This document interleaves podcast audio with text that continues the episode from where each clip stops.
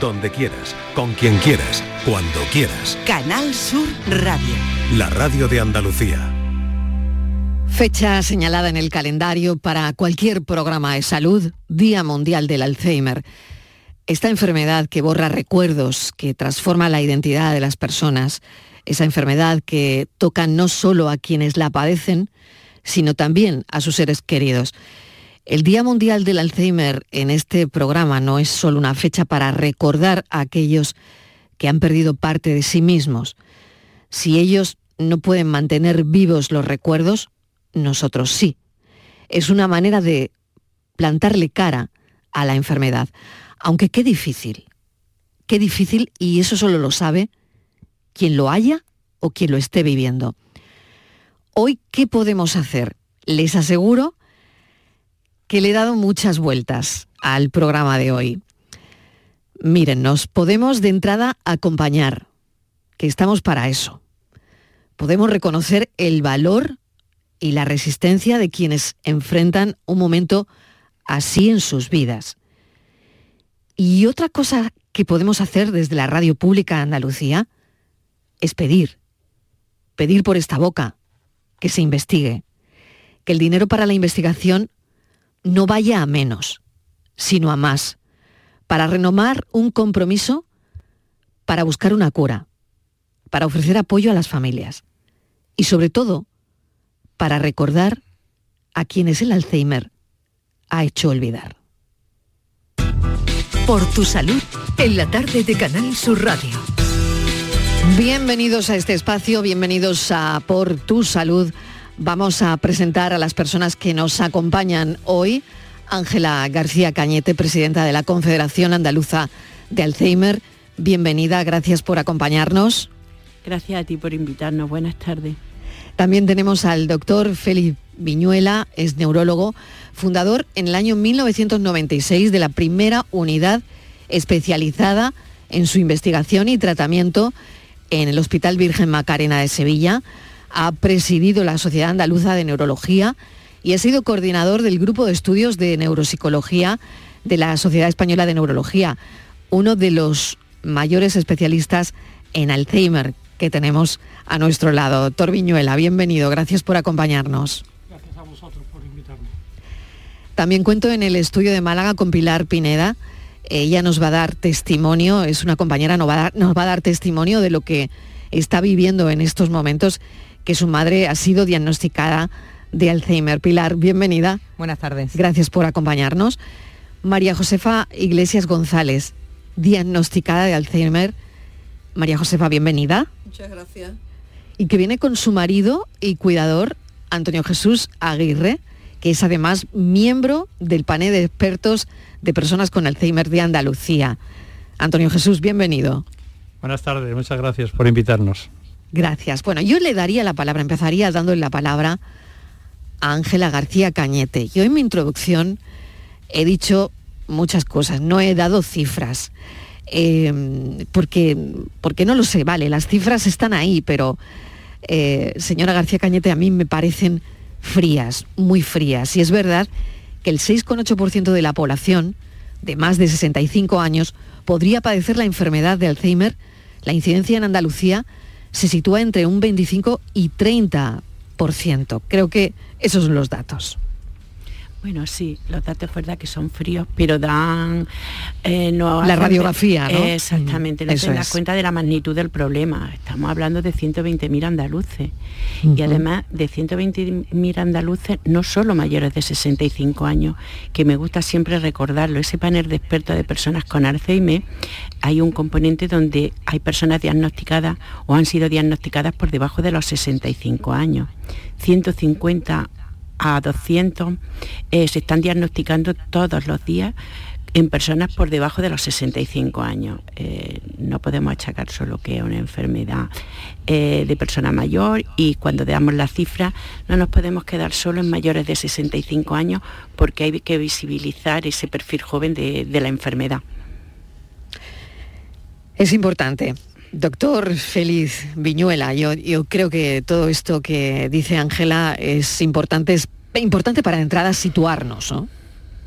Sí, sí, por supuesto. eh, la magnitud del problema es inmensa y, además de, la proporción y, de, pacientes preseniles, menores de 65 años, que en plena en pleno actividad laboral pues se le ve truncada, pues también eh, decir que, la enfermedad va muy vinculada con el envejecimiento y el envejecimiento de la población hace que, que sea cada vez más prevalente en nuestra sociedad.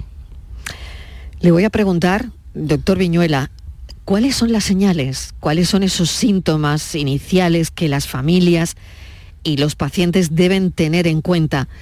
Porque esta es verdad, es la pregunta del millón. Hablaba Hace un instante, a micro cerrado con Pilar Pineda, hablábamos de eso y Pilar, claro, me decía, ha costado mucho tiempo ponerle el nombre y apellido, ¿no? Sí, así es, porque em, hay señales pero también son confusas, como son en momentos puntuales o son en situaciones muy concretas, no sabe si es algo, si es, si es algo que es, eh, es, profundo o puede ser un despiste del momento. Entonces, pasa tiempo, por lo menos en nuestro caso, ha tenido que pasar tiempo porque tampoco ha sucedido ninguna situación grave que digamos, em, bueno, pues está claro, ¿no? Pero sí muy, mm, situaciones muy pequeñas y reiteradas en el tiempo que hemos dicho, aquí pasa algo y a partir de ahí se solicitó una prueba neurológica y obtuvimos el diagnóstico. Pero sí este tiempo de confusión, ¿no? Estas repeticiones, estos despistes, este olvido de sí, descuido de sí misma también es una, persona mayor, tiene 85 años, pero ella es, una persona muy activa, entonces había muchas contradicciones en sus conductas. Y a partir de ahí fue cuando eh, pedimos, pedimos una prueba. Doctor Viñuela. Eh, efectivamente, el problema es que eh, las personas eh, mayores, bueno, o, a partir de los 50 años, 55 años, es, es, frecuente los trastornos de memoria. Y ahí es la dificultad, como el problema, la pérdida de memoria es el síntoma más frecuente de inicio de la enfermedad de Alzheimer, pues, y como es tan prevalente esos trastornos de memoria fisiológicos asociados o bien con la edad o bien con el estrés o bien con la alteración de ánimo, pues esa dificultad que tienen los clínicos para distinguir cuál es eh, eh, esa pérdida de memoria patológica de una pérdida de memoria fisiológica y ahí entran pues las evaluaciones cognitivas eh, formales más exhaustivas y, determinadas pruebas ah, ah, instrumentales como ahora eh, el uso de biomarcadores ¿no? que nos ayudan para, para, diferenciar una cosa de eh, un envejecimiento fisiológico de un envejecimiento patológico tipo Alzheimer. Voy a hablar con María Josefa, que también nos acompaña esta tarde, que ha sido diagnosticada de Alzheimer recientemente, que viene con su marido. María Josefa, ¿qué tal? ¿Cómo se encuentra? ¿Cómo está usted? Yo, estupenda. viene, viene muy elegante, viene muy elegante. Me acaban de mandar una foto. Y, ha venido muy elegante a la radio. Hombre, tengo que venir en condiciones, ¿no? no guapa, ¿no? Yo no sé qué vengo. ¿Y se encuentra bien? Sí, me encuentro bien y de ánimo y de todo y, bueno, pues estoy en la asociación que estoy y, bueno, pues eh, trabajamos mucho y, hacemos muchísimas cosas, nos reímos, nos hablamos y en fin que... Y se acompañan, ¿no? Y se acompañan, que es importante. Sí, sí, y lo pasamos muy bien. Bueno, eso, eso es fundamental. Se lo voy a preguntar a su marido también. Antonio, lo importante es pasarlo bien de alguna forma. Sí, sin duda ninguna. Lo que pasa es que en lo que se refiere a, la vida de pareja, sí que hay que apuntar que eh, hay que reaprender eh, a tratar a tu, a tu pareja, porque el Alzheimer tiene algunos componentes que te obligan a esforzarte más, no puedes actuar con naturalidad, si lo tienes que pensar bien lo que dices y lo que haces. Porque si no puedes causar dolor ¿no? a, tu, mujer. En este caso estamos casados hace 40 años solamente. Entonces, bueno, pues eso ha habido que reaprender un poco el rol, digamos, habitual mío como marido. Y luego también que, que supone, supone que, claro, que hay muchas cosas que ya no se pueden compartir como antes, porque porque al fallar la memoria, pues, pues eh, le dices una cosa y pues eh, claro, la, olvida, ¿no? La olvida al poco tiempo. Con lo cual, bueno, pues es una... Y por eso digo que hay que reaprender, porque porque la, relación es distinta, es diferente. diferente. Lo que no hay que olvidar nunca es que el enfermo sigue siendo persona y que tiene su corazón. O sea, y esto es lo que más perdura en el enfermo de... O sea, se puede perder la cultura, la educación, pero el corazón del hombre es lo que permanece. ¿Cómo cambia la dinámica familiar? Porque lo está contando Antonio, eh, pero Pilar, ¿cómo cambia esa dinámica familiar?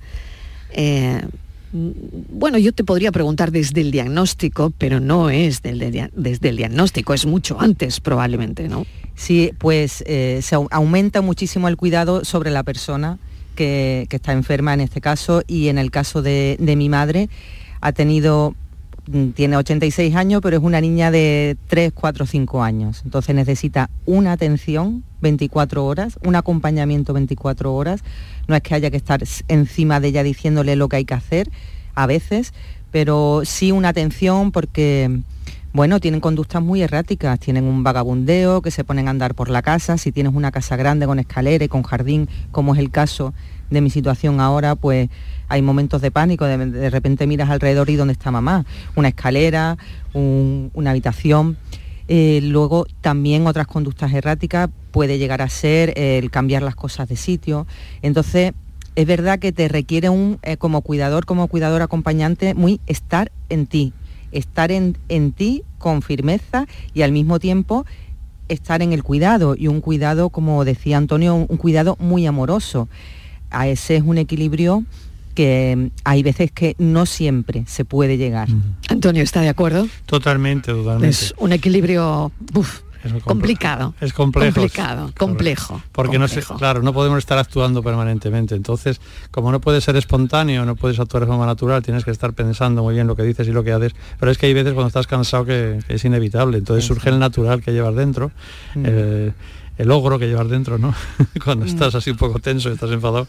Y entonces, bueno, pues, pues algunas veces surge, surge inevitablemente eh, pues la crispación, el enfado, luego te, bueno, en fin, es inevitable, ¿no? Siempre ocurre en la relación de pareja, pero en este caso hay que tener una especial delicadeza, ¿no? Con el enfermo, ¿no? Porque, porque el enfermo está muy sensible, tiene el corazón, digamos, muy sensible y, cualquier cosa que se le dice o hace, pues lo interpreta de forma negativa, como una crítica o como, o siente peor la enfermedad, en fin, es es complicado, pero bueno, pero se puede hacer, o sea, hay que, lo que, hay que querer hacerlo, ¿no? Hay que intentarlo y hay que esforzarse por, por hacerlo bien y ser un buen compañero de, tu, de tu esposa en este caso, ¿no? Y al mismo tiempo también, eh, Antonio, yo creo que cuidarte mucho tú, tener tú un espacio en el que tú puedas un poco bajar esa tensión y esa atención y dejar que la mente se relaje un poquito. Porque por mucho amor que se tenga, por mucho cuidado que se tenga, eh, somos personas también.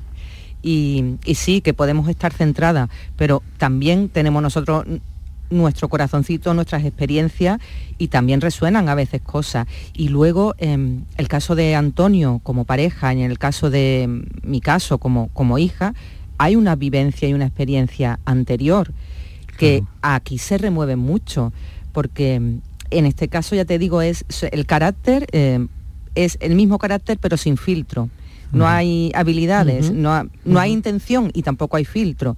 Y después la ves como una niña inocente de tres años, pero claro, hemos cambiado los roles. Antes ella eh, era la cuidadora y ahora yo soy la cuidadora.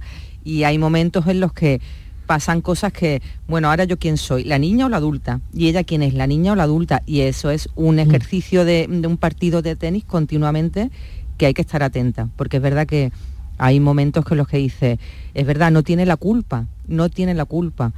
Lo que pasa es que mm, me, vengo abajo, me canso y, es momento de retirada, reflexión, recargar pila y, otra vez. Y volver.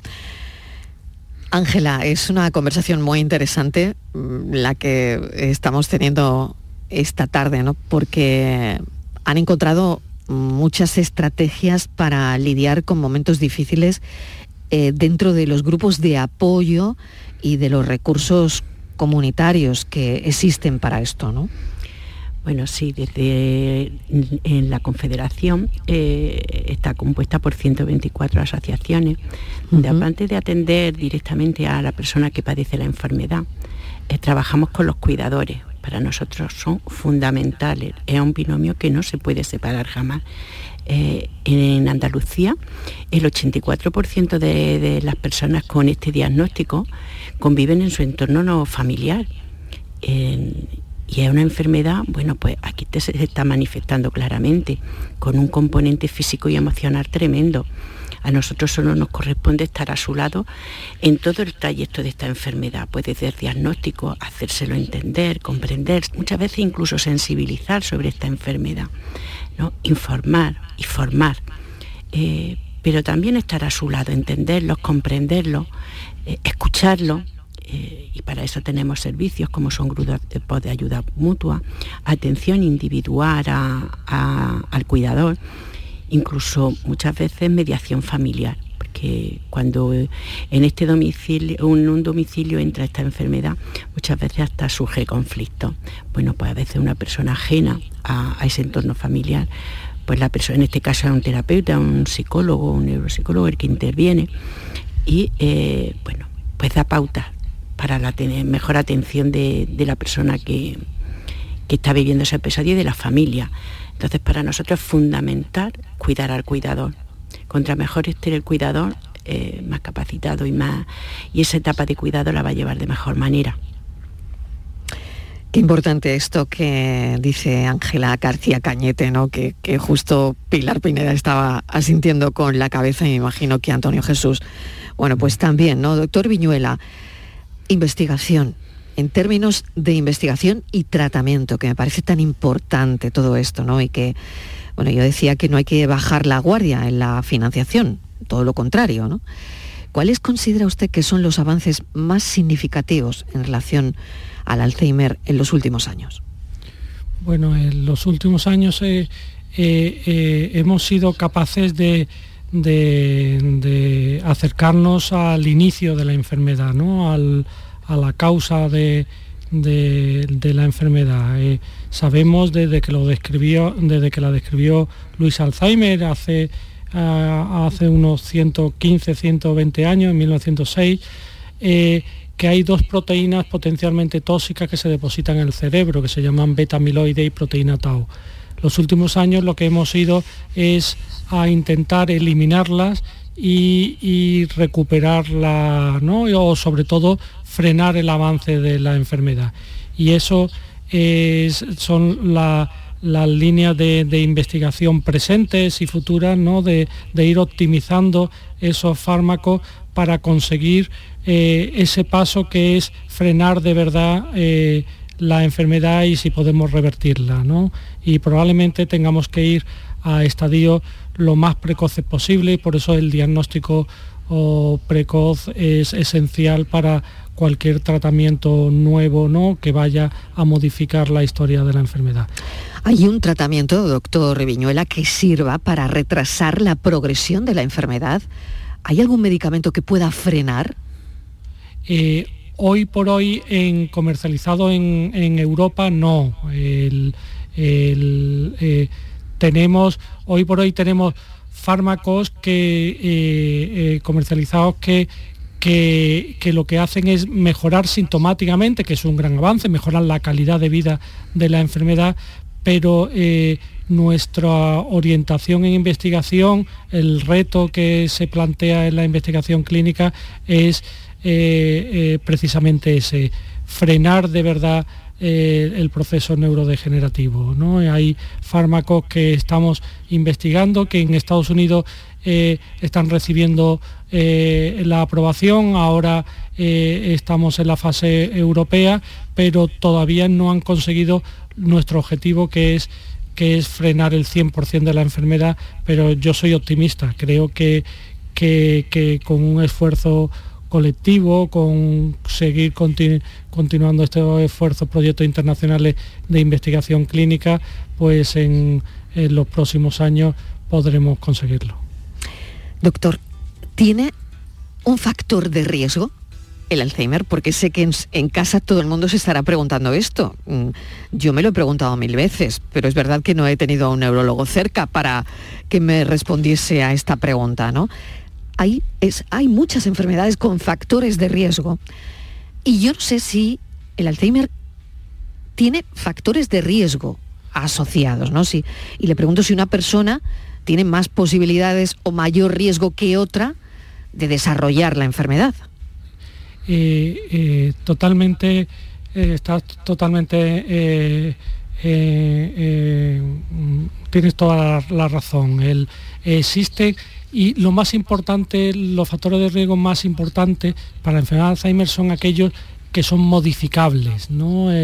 la Organización Mundial de la Salud ha establecido Mm, nos ha dado la indicación de la evidencia científica de que si atacamos 12 factores de riesgo modificables, que resumo en tres, ahora mismo lo resumiré, eh, eh, podemos reducir la probabilidad de padecer la enfermedad de Alzheimer hasta un 40%. ¿no?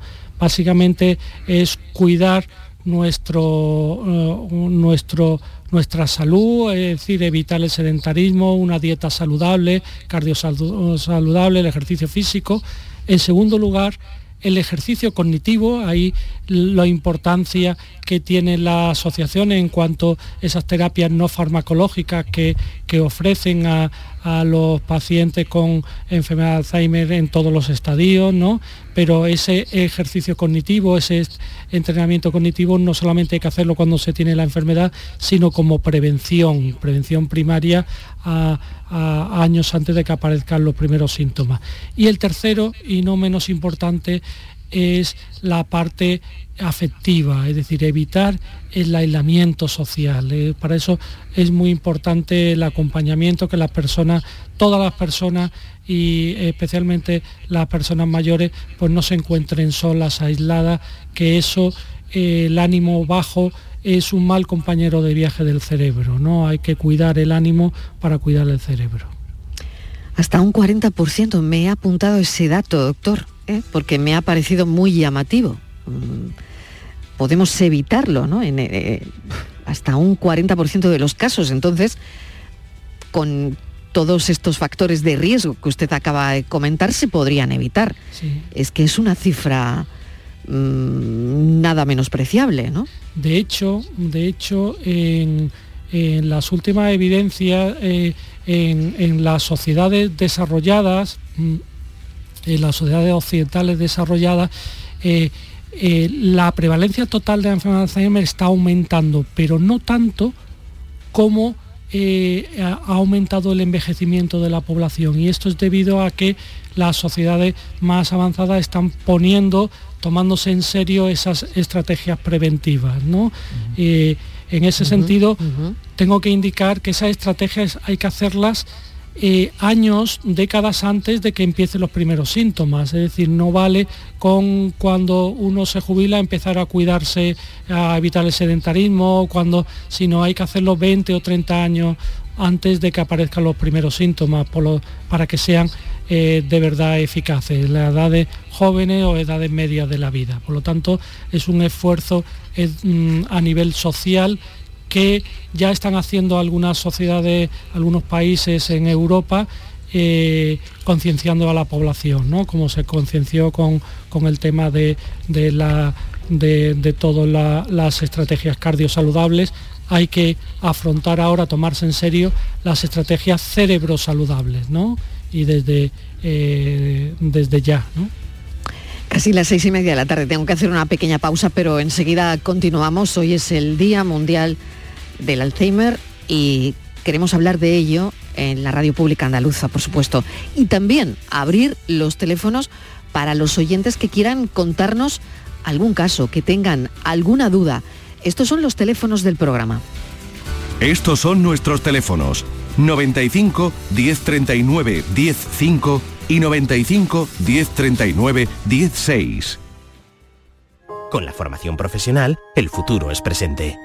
Porque aprendo en el centro y practico en la empresa. Ministerio de Educación y Formación Profesional, Gobierno de España. Madrid, Madrid, Madrid. ¿Qué tiene Madrid que siempre es un buen plan? Con viajes del corte inglés, escápate a museos, a los mejores musicales y teatros o a tus parques temáticos favoritos y alójate en los mejores hoteles. Déjate asesorar por expertos y reserva desde solo 15 euros y sin gastos de cancelación. Consulta condiciones en viajes del corte inglés. Hambre de librerías, de bibliotecas, de devorar novelas y cómics. Hambre de bailar y ver bailar. Alimentarnos de teatro, de ópera, de zarzuela, de conciertos, de museos y exposiciones. Hambre de aplaudir. Hambre de renacer, de revivir, de reencontrarnos. Cantar, leer, escuchar, mirar, vivir. Emocionarte a boca llena. Hambre de cultura. Ministerio de Cultura y Deporte. Gobierno de España. El resumen de la actualidad del día, con toda la información y la última hora del deporte, el análisis de la economía que tanto te afecta, las entrevistas que te aclaran lo que pasa. Todo lo que necesitas saber para estar informado lo tienes en El Mirador de Andalucía, de lunes a viernes, desde las 7 de la tarde con Natalia Barnés. Canal Sur Radio. Somos más Andalucía. Canal Sur Radio. Bienvenidos a Sacaba. Mil metros de electrodomésticos con primeras marcas. Grupos Whirlpool, Bosch y Electrolux. Gran oferta en lavadoras. Lavadora Indesit de 6 kilos desde 199 euros. Y lavadora Whirlpool de 8 kilos desde 299 euros. Y solo hasta fin de existencia. Solo tú y Sacaba. Tu tienda de electrodomésticos en el Polígono Store en calle nivel 23. Sacaba. Estás cansado ya de tanto pagar entre gasolina, luz y ahora el tope del gas, venga, corre y llámame, que no hay tiempo que perder, nuestro petróleo es el sol y lo tienen que saber. Placas fotovoltaicas Dimarsa. Infórmate en el 955 12 13 12 o en dimarsa.es. Tienes una cita con la diversión y la cultura en Los Molares. El 7 y 8 de octubre visita la Feria de la Seda a los pies de su castillo. Trasládate a la época medieval con un evento que te sorprenderá con talleres, mercado de la época, paseos en burros y dromedarios y mucho más. Organiza Ayuntamiento de Los Molares y con la colaboración de ProDetour, Diputación de Sevilla. Si necesitas recuperarte de una operación de cadera, rodilla o cualquier otro proceso médico, en Vallesol podemos ayudarte. Contamos con profesionales que te ayudarán a recuperarte más rápido y todo ello sin desplazamientos innecesarios y por mucho menos de lo que imaginas. Infórmate en el 924 24 25 o en vallesol.es. Vallesol, te cuidamos diferente porque eres único. Estos son nuestros teléfonos 95 1039 105 y 95 1039 16. Día Mundial del Alzheimer. Vamos a recordar los teléfonos del programa abiertos para la audiencia de este espacio por tu salud. Los recordamos. Estos son nuestros teléfonos 95 1039 105 y 95 1039 16. Por si tienen alguna experiencia que contar, por si tienen alguna duda, Día Mundial del Alzheimer, estamos hablando con Ángela García Cañete, es presidenta de la Confederación Andaluza de Alzheimer, el doctor Félix Viñuela, que es neurólogo, María Josefa Iglesias González, que ha sido recientemente diagnosticada de Alzheimer, su cuidador y su marido, Antonio Jesús Aguirre y Pilar Pineda, que su madre está diagnosticada de Alzheimer. Vamos a seguir con la charla y me quiero detener ahora en María Josefa. María Josefa, ¿qué tal? ¿Le está gustando la experiencia de venir a la radio? Muy encantada. Sí. Estoy encantada. Está encantada, le gusta. Sí. Bueno, eh, ¿usted cómo, cómo ha vivido el, el diagnóstico que le han dado los doctores?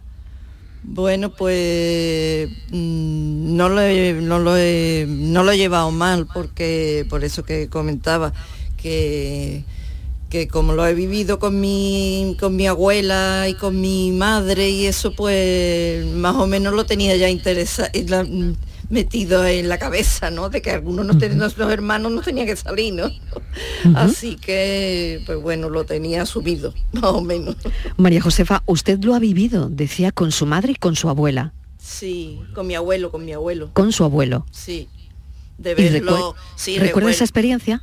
Sí, recuerdo que íbamos a verlo a mi a casa de mi abuela y, y mi abuelo pues estaba como un bueno como un vegetal sentado en un sillón y punto. Y no sé no, no, no atendía nada claro lógicamente porque no estaba ahí. Entonces ¿Cómo es, su, ¿Cómo es su día a día? ah pues estupendo. Cuéntenos, cuéntenos un poco de, por ejemplo, María Josefa, lo que ha hecho hoy. Pues ho- hoy, Bueno, hoy, hoy, bueno, hay muchas cosas. ya, sí. Muy bien, muchas cosas, Muchas claro que sí. Está Antonio Jesús, que tiene al lado que le puede servir de comodín. ¿eh? Claro, claro. Hoy, hoy Marilo hemos estado muy concentrados porque Sí. precisamente hemos estado eh, al mediodía en, en Canal Sur Televisión, en el programa de Juan y Medio. Ah, qué bien. Entonces también O sea que hoy ha habido plató de televisión Digo, y ha habido digo. estudio de radio. Total, total. Por eso es. venía tan elegante María Josefa. Hombre, por Claro, supuesto. claro. Una vez que tengo para lucirme, que tengo que hacerlo, ¿no? Hombre, hombre, claro que sí. Y que el cuidador, el cuidador tiene que velar de- por esas cosas, porque claro, es que no me pueden echar la culpa a mí de que no vaya Claro, bien. claro que sí. Bueno, entonces hoy ha habido plató de televisión, estudio de radio, el día completo. María Josefa, ¿y se cansa? No, la verdad que No. estoy, estoy- estoy muy bien. Bueno, eso está fenomenal, ¿no? De momento estoy bien, no sé cuánto me cuesta la noche, cómo estaré, pero bueno, de momento el día estupendo. ¿Cómo son los días? ¿Cómo son los días? Pues bien, bueno, lo- lo- la vida diaria que hacemos, pues bueno, lo de la asociación, que pues que somos bastantes los que estamos ahora mismo y bueno, pues hacemos nuestro trabajo, lo que nos toca hacer y, y entre medio de eso pues pues nos reímos, en fin, que, que Pero es, importante, María Josefa, saber a lo que enfrentarse, ¿no? Sí, sí, por supuesto. Y ayudar a los demás también, ¿no? Sí, sí, sí. Y asumir la enfermedad. Sí. ¿Cómo lo hacéis como pareja? Antonio. Bueno, pues... Unos días mejor y otros peor. Y otros peor. Y otro peor. Sí, bueno, pero- Yo pero- esperaba esa todo- respuesta. como todo el mundo. Yo esperaba esta respuesta. Y Pilar Pineda con su madre igual. Unos días mejor y otros peor. Es Claro. Y como todas las parejas, como... Y como todas las parejas claro, por por otro eso lado también. Sin que el Alzheimer esté por medio, ¿no? Supuesto. Vale, vale, vale, vale. hombre, Sí, tener- Antonio quería añadir algo más. Sí, hay que tener un especial cuidado. Lo que antes comentaba, hay que tener un especial cuidado porque, eh, porque claro, si la situación de ella pues ha cambiado, ¿no? Y entonces al cambiar la situación de ella está más sensible a algunas cosas, está más sensible a la crítica. eh, y claro, al final estar diciendo, mira que esto lo has hecho mal, que esto lo has hecho mal. Entonces al final, claro, eso produce una depresión, ¿no? Entonces hay que tener un poquito de consideración en ese tipo de cosas. Es decir, por eso decía yo que hay que actuar de forma un poquito más reflexiva. No podemos actuar de forma espontánea. Tenemos que decirles los cuidadores a los enfermos las cosas con, no- con mayor delicadeza, con mayor cariño, no entrar en polémica, no, no discutir nunca, que es absurdo discutir eh, con, con los enfermos, es mejor orientar la conversación de otra manera y, y evitarla, porque es que al final si no se, se ponen más nerviosos, se bloquean y es un conflicto para ellos y al final acaban llorando, ¿no? En el caso de mi mujer, pues acaba. Entonces, claro, esas cosas hay que, hay que cuidarlas especialmente. Pero por lo demás, bien, porque ella tiene, mi mujer tiene muy bien asumida la enfermedad. Entonces ella además le dice a todo el mundo que está enferma. Ha, sido una ha habido una enfermedad familiar porque ya la ha sufrido con su, con su madre y con su abuelo. Y bueno, pues la llevamos pues como Dios, como mejor podemos, ¿no? Con resignación, con alegría.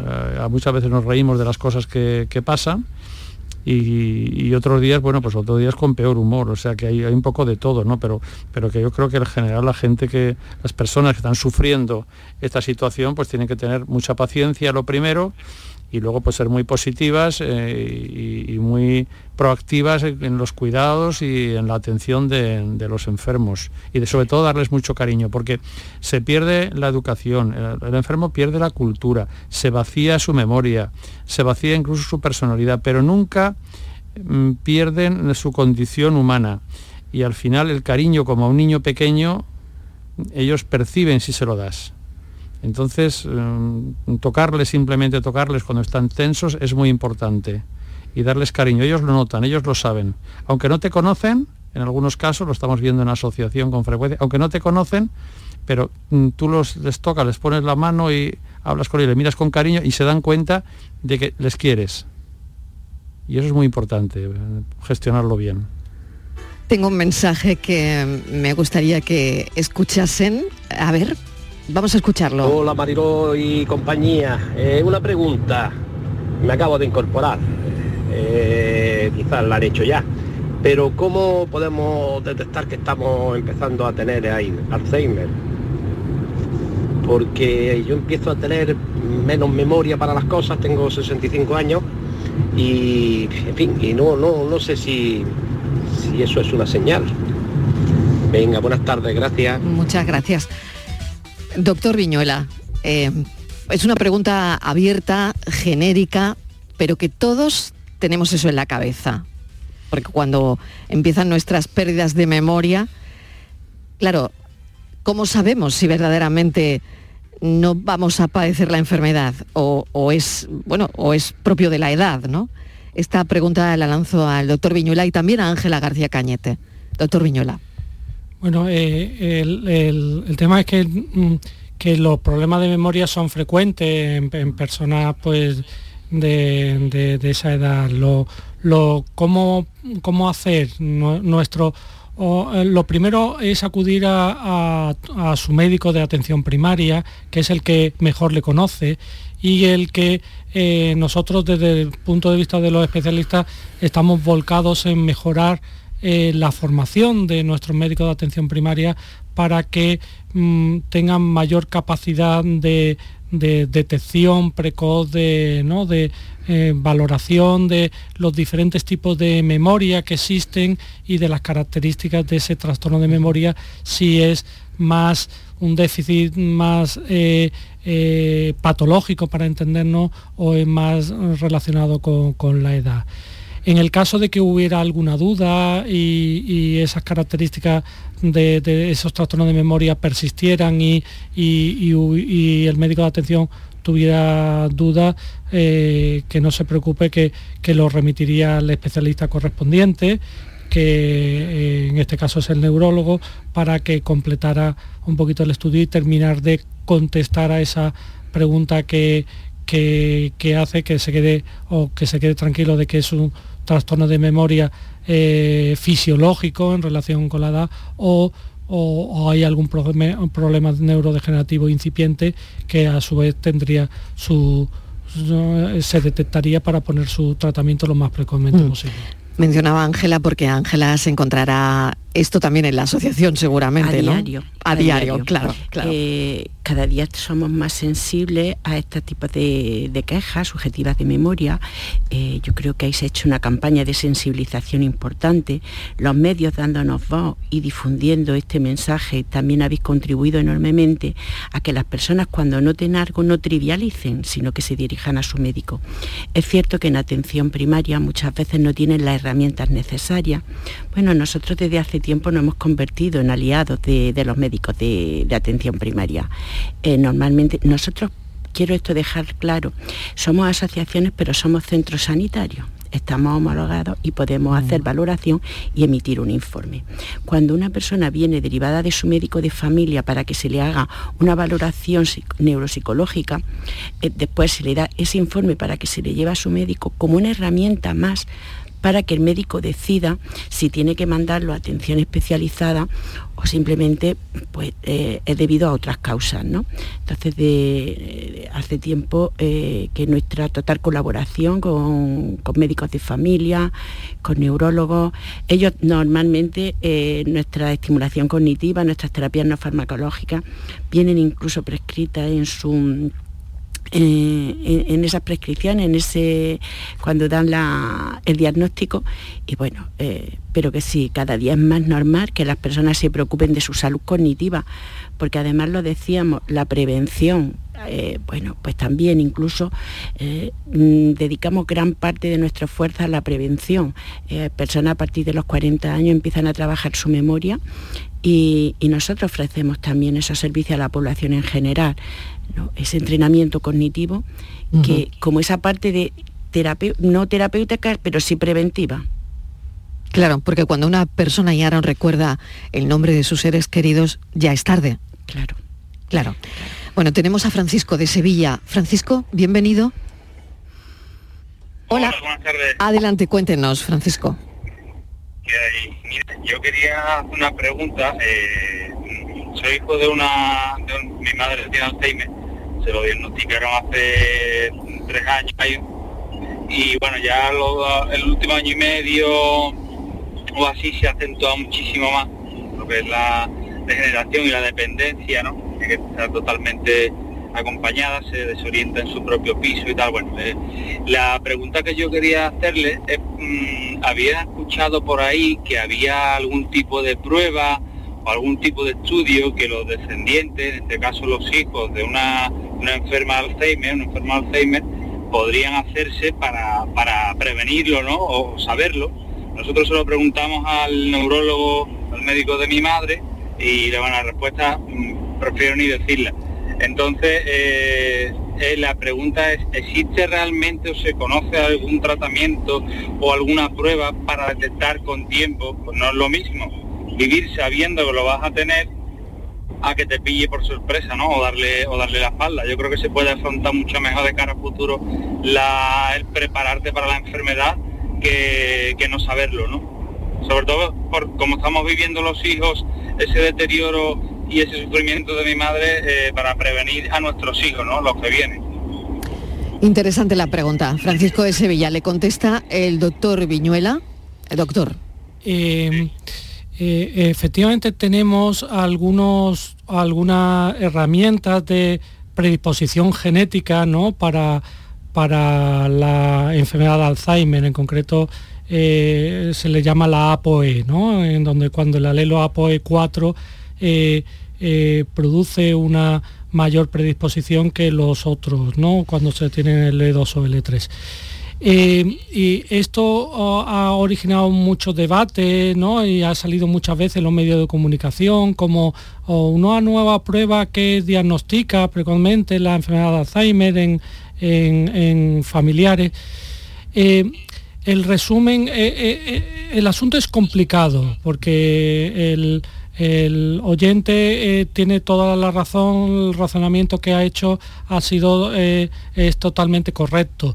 Pero eh, mm, las indicaciones desde el punto de vista de las sociedades científicas es, es que para los pacientes que no tienen síntomas, que están a riesgo, que son asintomáticos, hoy por hoy no es recomendable, si no es dentro de un proyecto de investigación, dar eh, eh, realizar esos, ese tipo de test genéticos, porque no porque no tenga un beneficio, como muy bien indica el, oyente, que pues, se pueden, pueden planificar su vida mejor, pero el perjuicio que tendría sería mayor. Y, nosotros en medicina en la medicina científica siempre jugamos con riesgos-beneficios. Esto no quita que en un futuro breve esto vaya a cambiar. En cuanto eh, eh, estamos ya diseñando fármacos realmente preventivos para la enfermedad de Alzheimer, entonces de tal forma que podamos ponerla en, estadios que le llamamos preclínicos, es decir, estadios en donde ni siquiera tienen los síntomas incipientes de memoria, no están ni siquiera en la fase prodrómica. Entonces, cuando ocurra eso, eh, las cosas cambiarían, pero porque tenemos algo que ofrecer. Pero la información en sí,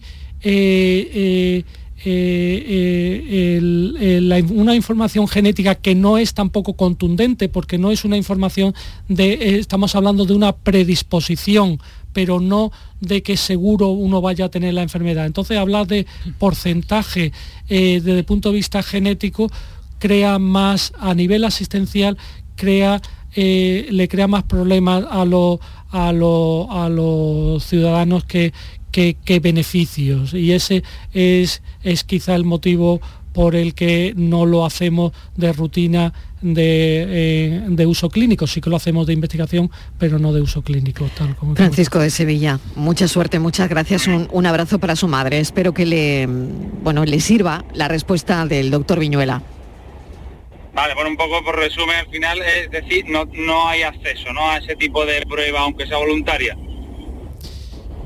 Eh, no se puede hacer rutinariamente, pero si uno lo pide, no, no, no, no, está recomendada desde el punto de vista de, la, de las guías científicas, pero por las razones que hemos dicho. No, no porque no haya beneficios, que muy bien los has indicado, que, pero porque son mayores los perjuicios que, pueden ocasionar. Pues entonces, eh, si no se ofrece un algo más que, lo que deberíamos de hacer todo ciudadano, que es esas estrategias de prevención que hemos dicho, que, pueden reducir la probabilidad de tener la enfermedad de Alzheimer eh, en un 40%, tengamos o no factores de riesgo genético. Por lo tanto, nuestro recomendación como neurólogo es cumplir esa, eh, disminuir esos factores de riesgo, pero para todo ciudadano, el que tenga y el que no tenga factores de riesgo. Importante. Francisco, gracias. Un abrazo a su madre. Tengo que volver a hacer una pequeña pausa. Hablaremos enseguida de la importancia de un diagnóstico temprano. Al hilo de lo que comentaba también este oyente, bueno, pues la importancia del diagnóstico temprano. Y por otro lado, de la incidencia. Cada año hay 10 millones de nuevos casos de demencia, pero la comunidad científica todavía no tiene mucha idea de cuál es su causa. Eh, vamos a hablar de la incidencia también con Ángela García Cañete. Estos son nuestros teléfonos 95 1039 105 y 95 1039 16. Hambre de librerías, de bibliotecas, de devorar novelas y cómics. Hambre de bailar y ver bailar. Alimentarnos de teatro, de ópera, de zarzuela, de conciertos, de museos y exposiciones. Hambre de aplaudir. Hambre de renacer, de revivir, de reencontrarnos. Cantar, leer, escuchar, mirar, vivir. Emocionar, boca llena. Hambre de cultura. Ministerio de Cultura y Deporte. Gobierno de España. Formándote en las universidades públicas de Andalucía, puedes ser quien tú quieras. Elige entre 1.500 títulos de grado y máster cerca de casa y con la oferta formativa de mejor calidad. Universidades Públicas de Andalucía. Somos referente. Junta de Andalucía. Con la Agenda España Digital 2026 todos somos protagonistas de la transformación digital de nuestro país. Da igual si eres Edu, Judith o Aurelio, si tienes 20 u 80 años, da igual tu origen, si eres de campo o ciudad. Bienvenida a España Digital, aquí y ahora, Gobierno de España. Campaña financiada con los fondos Next Generation, Plan de Recuperación. La noche está llena de sorpresas, de gente brillante, de momentos inigualables, de espacios y ambientes fantásticos. La noche de Canal Sur Radio con Rafa Cremades. Un programa que ya es un gran club, con grandes invitados, música en directo y mucha complicidad. Canal Sur Radio, la radio de Andalucía. Estos son nuestros teléfonos 95 1039 105 y 95 1039 16. Un teléfono que acaba de marcar María de Jaén, a la que vamos a escuchar enseguida. María, bienvenida, buenas tardes, cuéntenos. Buenas tardes. Pues mire, eh, lo escucho cada día y yo encantada, porque saber y cuidarse es muy importante. Claro. Y hoy con lo del Alzheimer, bueno, aquí estoy apuntando todo porque es que me, me preocupa. Mi madre lo tuvo y, murió con Alzheimer. Y yo siempre he sido olvidadiza, ya he cumplido 80 años, siempre he sido olvidadiza, pero ya últimamente mm, tengo unos parones que me quedo que no, que no, y entonces, en cambio lo de más atrás, antiguo, sí lo, lo recuerdo, me pongo y recuerdo todo, pero desde que era pequeñita, pero ahora ya mm, me quedo así con unos parones, o sea, le cuesta, María, ¿le cuesta recordar, por ejemplo, lo, que comió ayer? Sí, sí, le cuesta, lo presente es lo que le cuesta. En la casa porque vivo sola todavía y bueno, porque estoy bien, ¿no? Y entonces voy al dormitorio, bueno, que venía, me vuelvo ya recuerdo. Estoy en la cocina, dos pasos, voy a abrir el otro armario, no, nada. Entonces ya cuando voy a encima veo que es lo que me hace falta y así es lo presente. Muy lo bien. presente. Se lo dije a mi doctor de cabecera, pero dice que eso era propio de la edad. Mi familia dice que ya tengo 80 años, que eso es propio de la edad. Y, pero a mí me preocupa, me preocupa que cada día Entiendo. me siento yo Entiendo que le preocupe, claro que sí. Entiendo que le preocupe. Se lo vamos a preguntar al doctor Viñuela. La conversación con, con María, doctor Viñuela, es súper fluida tiene 80 años y bueno, la conversación es magnífica, ¿no? Este, esta conexión que, hemos tenido, ¿no? No sé si eso es indicativo o, o, no. Es verdad que no se puede diagnosticar, ni por supuesto mucho menos algo así, ni por teléfono, ¿no? Por teléfono menos aún. Pero mm, vamos, yo el otro día, doctor Viñuela, eh, preguntaba cuál es el tema que hicimos el día anterior y Mm, dos personas no, no lo recordábamos mm, y tenemos Yo sí 50 recuerdo años, ayer- ¿no? Ayer lo que. Claro, Era entonces- de- de- del oído. Claro, ¿ves? Bueno, ella se acuerda, ella se acuerda, ¿eh?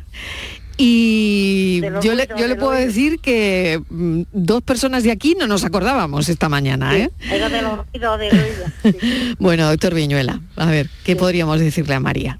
Bueno, eh, eh, eh, efectivamente lo, lo hablábamos anteriormente que los trastornos de memoria son frecuentes en personas, en- viene asociado con, con el envejecimiento. Pero eso no significa, de- desde luego, oh, María pues no tiene una repercusión funcional, vive sola, es independiente, es autónoma, pero eso no, no es óbice para que eh, se vigile ese trastorno de memoria, ¿no? que incluso si, como lo comentaba antes aquí Ángela, que ponía a disposición la además Ángela que es de, de la provincia de Jaén, ¿no? Eh, ponía a, a disposición de, de, lo, de, lo- de cualquier paciente que tuviera preocupación con su problema de memoria, eh, que las, a las AFA, las asociaciones de familiares de enfermos de, de Alzheimer, que le recomendaría que si sigue preocupada en ese tema que consulte eh, la asociación para que para que le den Claro. eh, una Y se queda valoración. tranquila, María, y se y, queda se, y se tranquila. queda tranquila. porque eh, estar con la preocupación Es tampoco es peor no es no una es bueno preocupación porque además mi hermana, perdone que le interrumpa, doctor, ya con 75 años, menos 74, ya lo tiene, pero avanzado. Se lo han diagnosticado ahora y yo siempre le venía diciendo, ni venga, venga, no hace caso, no se daba cuenta y ya se lo han diagnosticado avanzado. Mi madre también y, y- y me preocupa. Bueno, pues hay que quitarse El- esa preocupación, varones, María. Eso, sí. por Y eso ahí digo, tiene usted puede, asociaciones. que mi dijo, oh, pues si no te van a llamar en un año dado, si eso no te llama, si, digo, pues mándeme que me... me- Bueno, no sé si. Ángela García le puede le puede ayudar en Sí, esto. ¿dónde Ángela. Sí. ¿dónde puede acudir? Y los pacientes que tengan esta situación, ¿qué pueden hacer? Bueno, en la provincia de Jaén hay 14 asociaciones. Una de- 14, fíjese, María, 14 tiene no ahí. Sé, no sé si ella vive en Jaén Capital o vive en algún otro municipio, pero No, en un pueblo, en un pueblo. si me dice qué Capital. pueblo, yo le digo su asociación Bueno, pero más que hay, cercana. que hay Pero 14 sí- asociaciones ahí. Exactamente. Bueno, de Becerro. El- Bueno, Bueno, de pues en Peal Becerro. de Becerro se está creando una eh, con Carmen. Bueno. O sea, eh, vamos, eh, la, la incorporamos a la Confederación eh, en este mes de octubre. Y, Oh, y bueno, ellos Y tienen un profesional que le pueden la- hacer la valoración. ¿Y dónde hay que dirigirse? ¿A la asistente social? Pues eh, entiendo yo que, que en el centro de salud la Claro, el trabajadora centro de social salud. conocerá Ah, pues eh, dónde la- y bueno esto es una práctica muy normal dentro de, de las asociaciones Eh, se hace una valoración precisamente para eso para eh, cuando no hay que preocuparse que, que uno no se preocupe y si hay algo que a la psicóloga o a la neuropsicóloga le alarma, pues eh, le manda el informe al médico y entonces se empieza a actuar, ¿no? Pero Mm. creo que, como dice el doctor Viñuela, es conveniente eh, quitarle Dejarla tranquila, preocupación. sí. Quitarle esa preocupación. Un beso, María. Gracias por escucharnos cada tarde. Tengo que dejarlo aquí. Madre mía, qué de preguntas me quedan en el aire. Eh, a Pilar también. A mí me ha quedado una que quería que me contestara el doctor, será en otra ocasión. ¿Qué relación tiene esta prevención afectiva en una enfermedad neurológica? Claro. Bueno, pues eh, es que nos quedamos sin tiempo. Mm, le voy a agradecer enormemente al doctor Viñuela que nos haya acompañado, Ángela García Cañete por la labor. Le agradezco enormemente como presidenta de la Confederación Andaluza de Alzheimer que hoy haya estado con nosotros. Ni que decir tiene a María Josefa. Gracias por venir, María Josefa. Nada. Que siga a bien. vosotros por, por aguantarme. que siga bien y, y bueno, que no pierda esa sonrisa. Bueno, pues, pues, pues, esperemos que no. Claro que no. Antonio Jesús, gracias. Mil gracias por venir, contarnos la experiencia y por contar eh, y formar parte de ese panel de expertos de personas con Alzheimer de Andalucía. Gracias Pilar Pineda. Gracias. Por tu testimonio. Es una compañera por contarnos pues su vivencia, lo que está viviendo con su madre. Gracias a todos. Gracias. Y bueno, lo, dejamos aquí. Eh, de esto seguiremos hablando otro día. Y ahora se van a quedar con Natalia Barnés porque hay mucha información que, que contar y gracias por todo. Adiós. Si cambias el habla, será nuestro lenguaje. Libera el equipaje, que ya lo llevo yo. Si tiembla tu risa, será que ríes fuerte. Será que entre la gente tu silla es la mejor. Y ganas carreras y todos aclaman tu nombre y pierdo si quieres el norte, que gano contigo razón. De tanta belleza la luna se agita en tu ombligo y crece en tu nombre y el mío, tu vientre en un pacto de amor. Ella ve colores en mi blanco y negro, llegó el otoño su cabello y luego no dejó de sonreír en la batalla, esa que no siempre se gana. Si bailas más lento, será para que aprenda. Declárale a la pena tu bélica pasión. Si llega el insomnio, confiésame algún sueño. Permite que en el tiempo perdure tu calor. Deja que sea quien decida si quiero cuidar.